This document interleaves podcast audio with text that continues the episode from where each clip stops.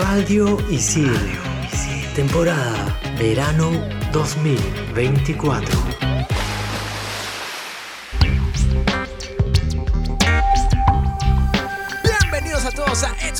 Por Radio Isil. Yo soy Gustavo, más conocido como Tungling, y en este super capítulo vamos a hablar de un DLC más, especialmente el Mario Kart 8 Deluxe Booster Course Pass. Y yo soy Hulz, más conocida como Hulz Rex, y en el segundo bloque hablaremos de la tan sonada película La Sociedad de la Nieve del gran Juan Antonio Bayona. Hello, por aquí Sammy la Tortuga reportándose y en este episodio también hablaremos del Rabbit R1. Manda partida.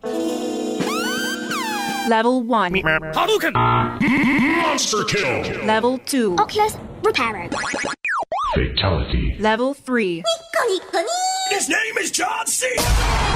Level 4. This is Sparta! Level 5. Dracaris. Game over. Radio Isil presenta Expansión Geek.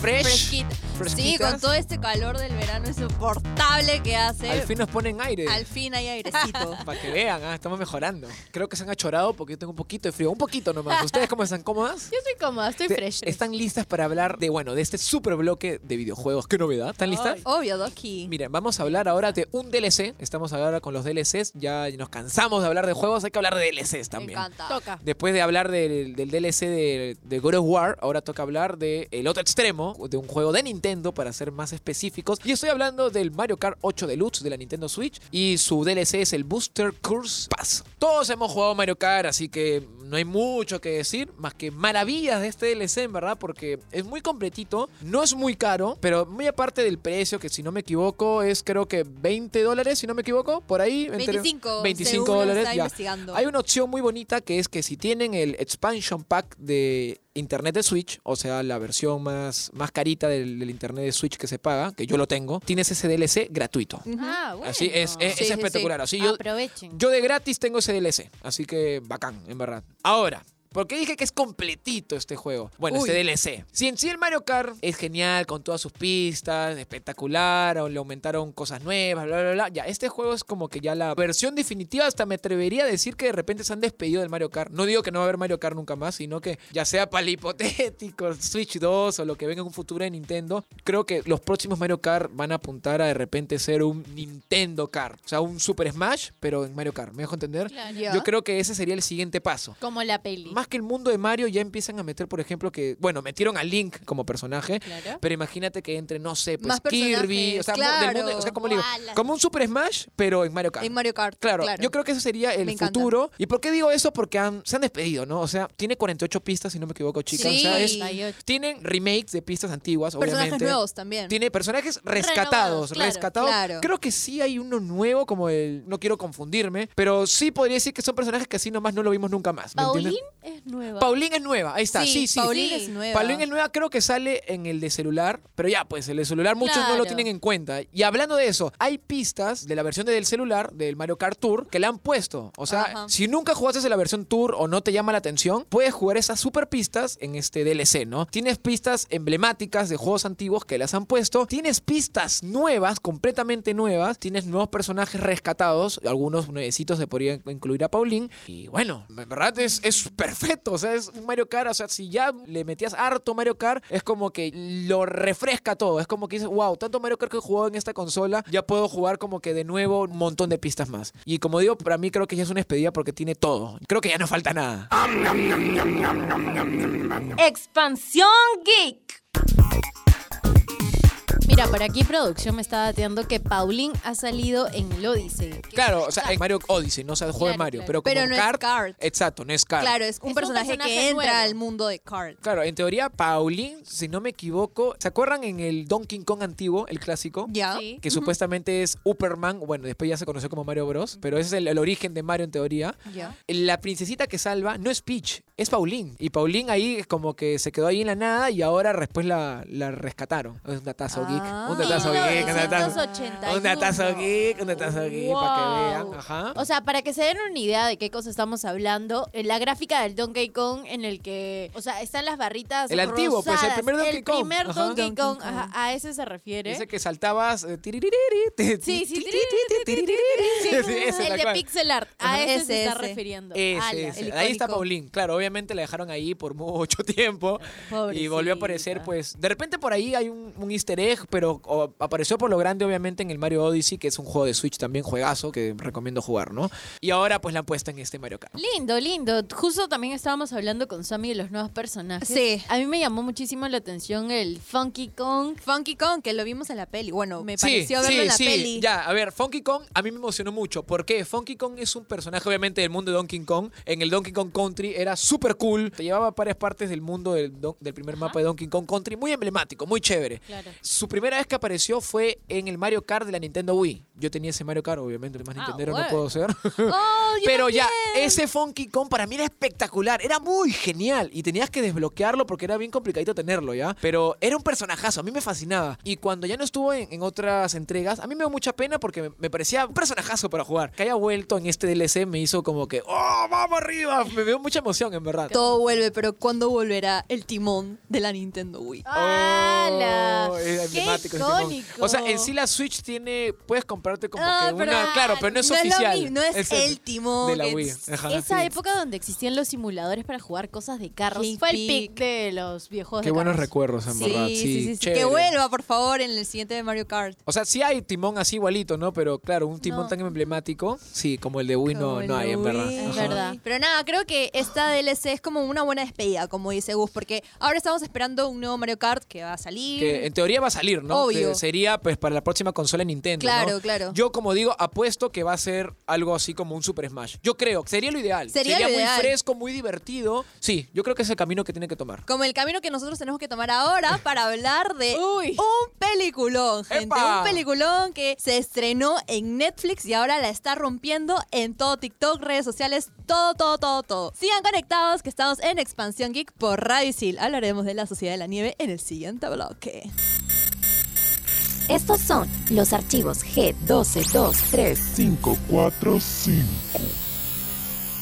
545. La Sociedad de la Nieve y Viven no fueron las primeras películas en relatar la tragedia de los Andes. En 1976, cuatro años después de la desgracia, el director René Cardona estrenó Supervivientes de los Andes, el primer film en recrear el accidente aéreo. Sin embargo, esta no fue una versión muy popular, ya que la historia se contó con una marcada dosis de morbosidad, centrándose en la impactante realidad que los sobrevivientes tuvieron que experimentar.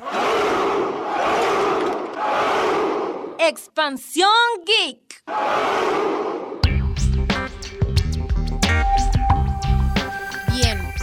Este momento ha sido muy polémico porque hemos debatido para que este tema esté aquí en este programa. La película de la nada, bueno, no de la nada, es buenísima. Estuvo en tendencia en TikTok, en Twitter, está por todos lados ahora mismo. Ya la recomendamos en un antiguo programa, solamente la había visto yo, pero ahora estamos los tres sentados. Cada uno tiene un punto de vista, cada uno ha visto lo bueno, lo malo, lo bonito. Al ¿Qué fin. tal les pareció La Sociedad de la Nieve del gran Juan Antonio Bayo? ¿Por dónde empezar?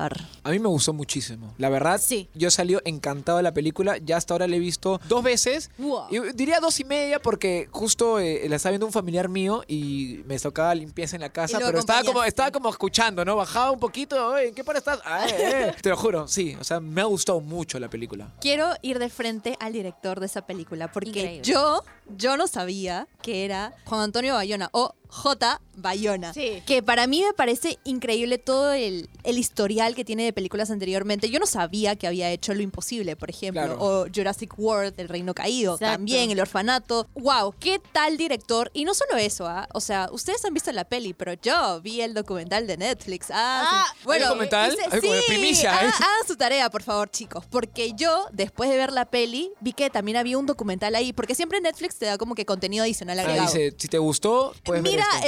esto, ¿no? Ajá. Encontré el documental hecho por Netflix de básicamente todo el behind the scenes o Oh, todo el como... qué Detrás de escena. Todo, todo, todo, todo eso. Entonces me pareció increíble cómo el director realmente trata de recrear una historia a su estilo, obviamente, pero sin alejarse un poco del canon, del canon de la historia real Claro. y todo eso. Y me pareció increíble también que tuvo bastante asesoría de, de las personas que estuvieron en... Involucradas Sí, en claro, el de los supervivientes. claro. Sí, todo, todo. Y sobre todo me encanta esta peli porque orgullo latinoamericano. Sí, Sí, es un 100%. peliculón, es un Y peliculón. orgullo hispanohablante, porque es como, wow, necesitamos una peli en el que pueda como realmente salir internacional o salir a todo el mundo y, y ver el potencial que tenemos en Justo hablando de eso, del, del idioma, parece mentira, pero algo que también creo yo, en mi opinión, que marca una gran diferencia. Parece simple, pero que la película viven, sea de Hollywood y obviamente te hablen en inglés. Sí. O sea, es chévere, es chévere, ¿ya? No, es pésima. Sí, yo sé. Las cosas como O sea, son. Pero, pero que, lo escuches en, en su idioma, se podría decir original, te da como que algo ya, un, un feel extra, no sé, como que ya Claro. los... Sí, es un Una valor cercanía. agregado. Claro, es lo lo que sientes- se necesitaba hacer. más real, ahí está. Exacto, o Sí. sea, la historia obviamente sucedió aquí en la TAM, entonces es rarísimo, bueno, no raro, pues... Ver a eh, Ethan Hawke, ¿no? En, en Hollywood se trabajan todo tipo de películas, pero sí, ya era hora que haya una película de esta historia. Que respete mucho. De hecho, eso es lo que me gusta mucho del director, que respeta bastante también a la caracterización de los personajes. Por ejemplo, las personas que estuvieron involucradas. Él buscó el real casting. Ahí la, la directora de casting se hizo Dios. una. Sí, porque increíble, los son igualitos, sí. personajes y los actores no solo se parecen físicamente, sino también estaba viendo en el documental que buscaron las personas que se parezcan también en personalidad. Y eso me parece increíble. O sea, que también chambón, ¿ah? te transmita esa personalidad de la. Me de- encanta ese cuando hacen ese tipo de trabajos y comparándolo con una producción un poco más grande, no sé si se acuerdan la serie la alemana. Dark, ajá. Por ejemplo, sus personalidades y todo, era como, Dios, esa serie estaba encajada para ellos. Pero volviendo, me encanta esa buena chamba que se puede tomar un director de casting, porque aparte que le ha dado trabajo a personas que, si bien es cierto, habían tenido proyectos eh, Algunos solo habían cinematográficos. trabajado en teatro, por ejemplo. Claro. Exacto, le ha dado mucha pantalla a estos chicos. Les dio chamba. Su primera chamba. Su primera chamba. y están por todos lados. O sea, eso. Tienen un fandom Numa. Sí, tienen Numa. un fandom. Yo soy fan de Numa. ¿eh? del actor. De- del actor. Bueno, claro, de los dos, de los dos, De por las favor. dos. No, hablando justo de Numa, que bueno, no, no quiero mucho spoiler, pero ya saben a qué me refiero. no, todo el mundo ya la ha visto. Pues. No, ni Todos creas. saben la. Hay gente, historia. que,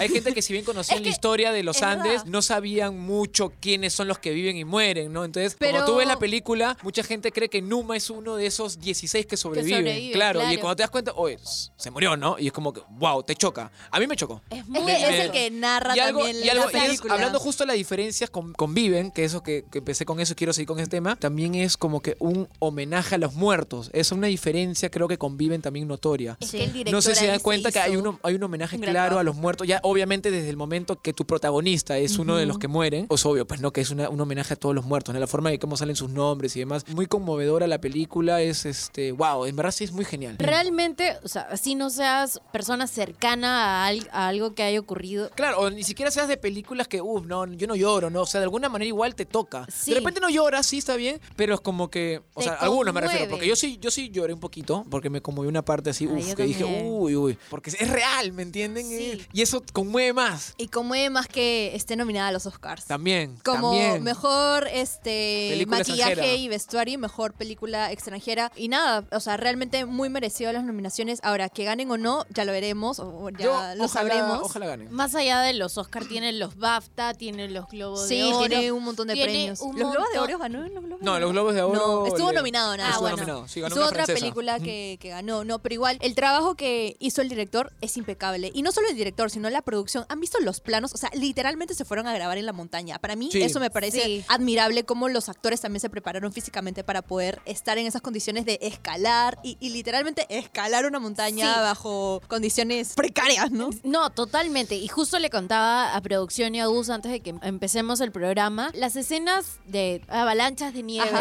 Alud. el alud. de alud son realmente Una escenas luz. con nieve. O sea, si bien es cierto, estas escenas las grabaron en un estudio aparte y todo, pero eh, justo veía un pedazo del documental, no sé de qué cosa, pero entrevistaron al director de arte y él decía, la cosa falsa que íbamos a usar para la nieve no se veía real. Así que le dijimos a los actores si estaba bien si ponemos nieve. Vamos a poner nieve, ¿verdad? Y de verdad pusieron nieve, así que sí les cae nieve y en el video que estaba viendo yo, los chicos terminaban temblando después de grabar. Los tenían que llevar a, a unas cámaras calentitas y así, así. Imagínate, el arte y el sonido de esta película es alucinante, gente. Si ustedes tienen ahí sus cosas compradas que nosotros hemos recomendado para que armen su atmósfera de cine en casa porque Netflix Eh, eso quiero hablar. Increíble. Solo quiero decir que esa es una de las películas que digo, ¿por qué no la vi en el cine? O sea, me arrepiento no haberla, haberla visto en el cine. Tal Porque cual. sentía que el sonido era tan bueno que tal vez mis parlantes no eran lo suficiente. O la pantalla era muy chiquita como para ver ahí eh, las montañas gigantes. O para ver todos los planos gigantes. IMAX. ala. Ala, no, era, Pero- era para IMAX sí o sí. Es que esa de las películas que sí o sí tuvo que estrenarse en el cine. Un detalle justo que hablaba Sammy, porque obviamente esta película es 2023 y muchos estamos hablando de 2024, Sí. ¿no? Sí. Por algo está nominada. Tengo que hablar un poco de mi padre, que siempre hemos hablado de vez en cuando con el Sí, cine. sí. Mi gran padre cineasta cinéfilo. Él la vio en el cine, la película. Increíble. Claro, porque él, también él fue, está él fue- disponible en él fue el que cine. me la recomendó. Claro, primero se estrenó en el cine y después ya Claro, estuvo en, sí, en en Netflix, Netflix. ¿no? Me la puso así. Cuando estábamos en la escena del avión, el sonido y todo, él Ah, sentía que estaba en el avión. O sea, tú en esa escena sientes que estás en el avión también. O sea, ponte en- ese contexto. Estás en el avión, estás con ellos. Sientes eh, tanto el miedo, el sonido, todo. todo. Si ya es brutal eh, viéndolo en tu tele, imagínate Exacto. en el cine. Esa O escena sea, espectacular. yo cuando la vi le decía, mamá, ¿por qué no vimos esto? ¿Por qué no compramos esas cosas de la sala? Pregunta rápida antes de cerrar este bloque porque producción nos dice, ya, ya. Más que hablar, hay más que hablar. Me encanta, me Que encanta. Nos me pasaríamos encanta. horas. El tercer película- bloque te valemos menos, no importa. No. Ya, y bueno, lo único malo de esta peli es el fandom un poco tóxico. Sí. Eso es lo único ¿Cuál que fandom que tóxico? El, de Viven. fandom- Hay gente que dice, uy, no, Viven es mejor, que se ha quedado así como. No, no, no. O que dicen, ay, no hicieron todo esto para ganar fama. No, hay que otro- sobrevivieron yo- para ganar fama. Que se ha quedado con el que, ay, ¿por qué le dan tanta cosa si es Viven? Viven. No, no, no, no, no, no, no. Te lo juro, no, ah, no, sé, no sé qué actor peruano ¿Seguro? dijo eso, que se aburrió hoy para meterle un palazo, ¿verdad? que no, está... Vamos a Es terminar. tan distinta Ya, ya, la listo, película, listo. Pero en fin, ya, ya, ya. ya. Quedémonos con lo bueno de este bloque, por favor. Me encanta. Tenemos que cerrar bloque y hablar ahora de nuestro gadget. Aquí en producción tenían muchas ganas de hablar de este gadget y nos han dicho, hablen de este gadget. Así que le- aquí con ustedes nos tocará hablar en el siguiente bloque por Expansión Geek en Radicil. Expansión Geek.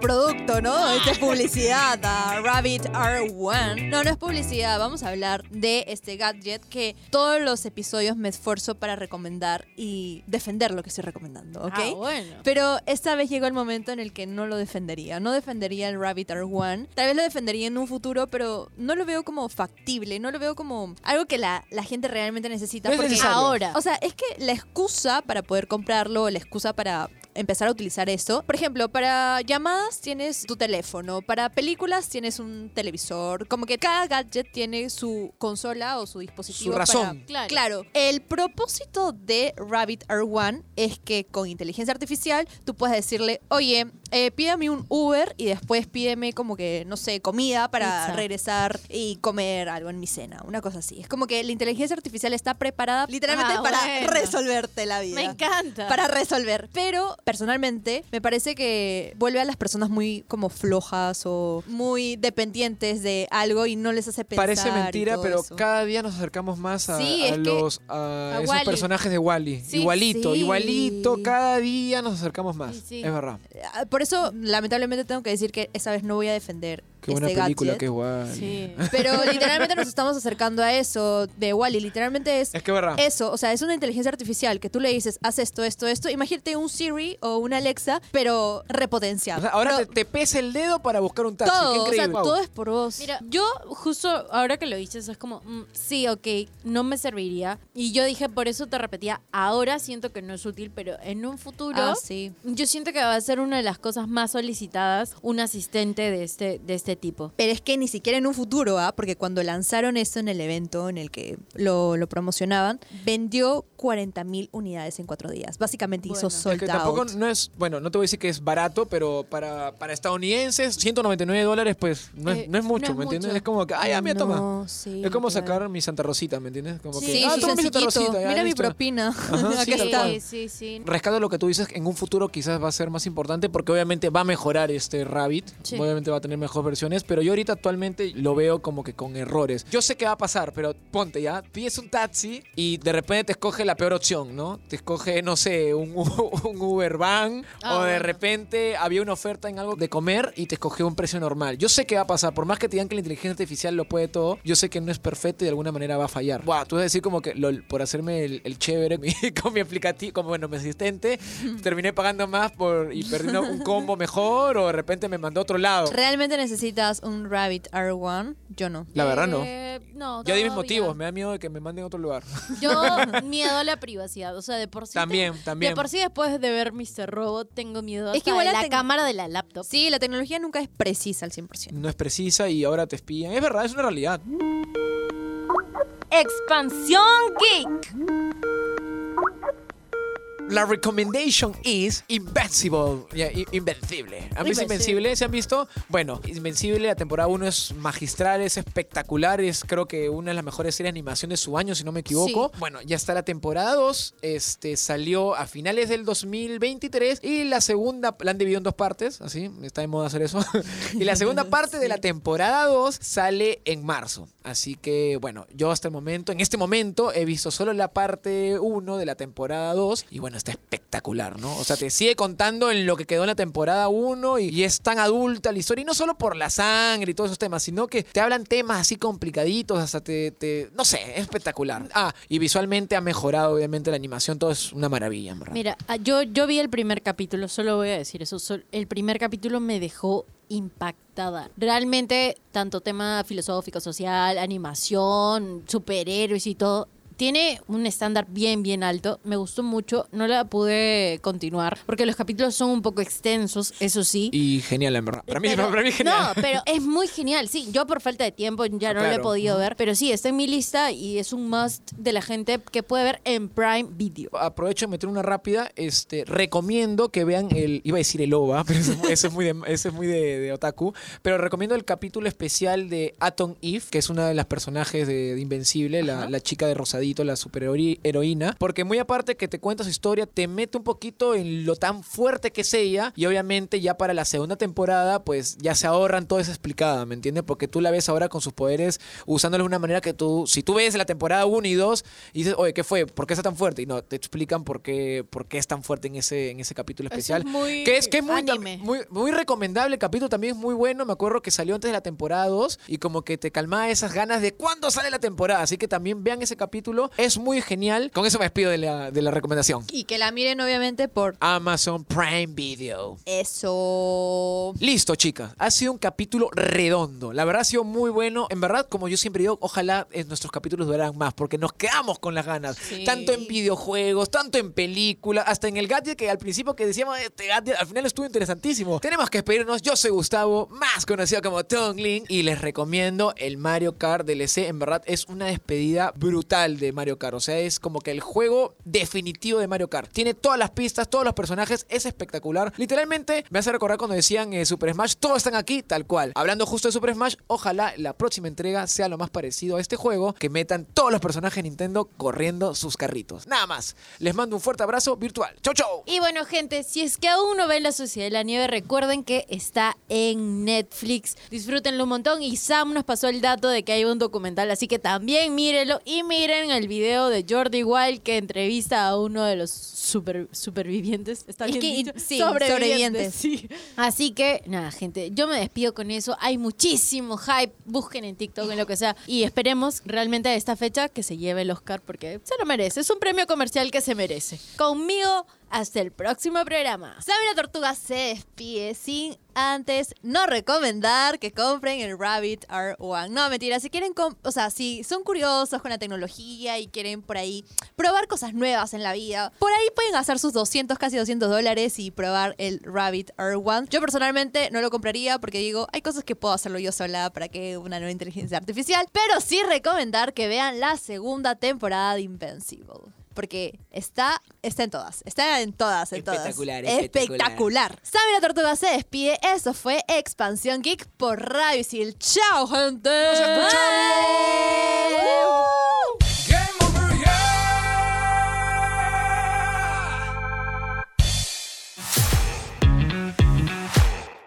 Radio Isidro. Temporada Verano 2024.